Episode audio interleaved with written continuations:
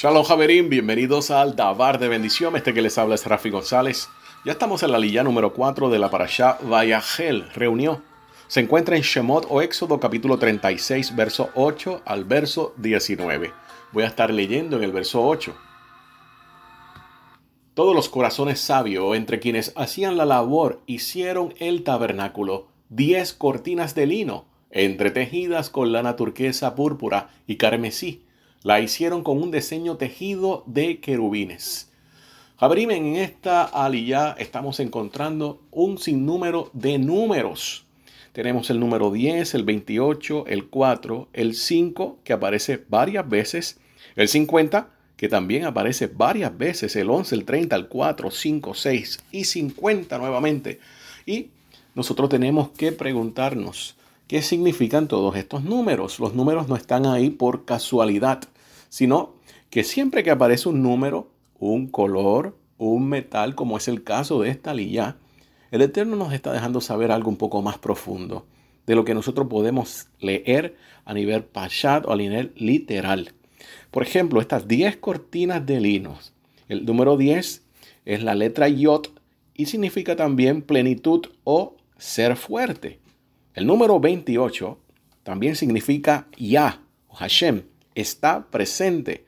El número 4 es la letra Dalet, es la puerta, pero también el nombre Abba o Papito para el Todopoderoso.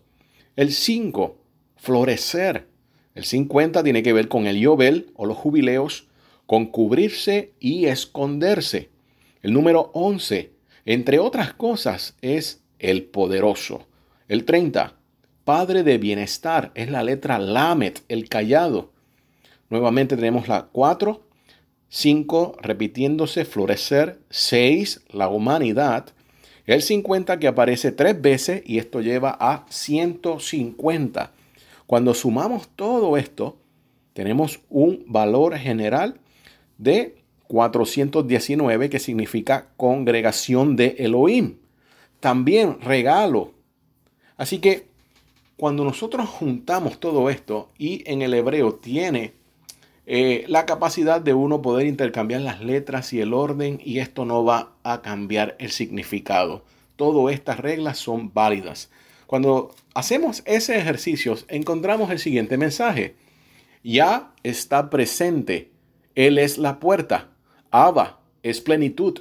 Él hace florecer. El poderoso traerá el Yobel, el jubileo. Él es el líder que trae bienestar. Él hace florecer a la humanidad.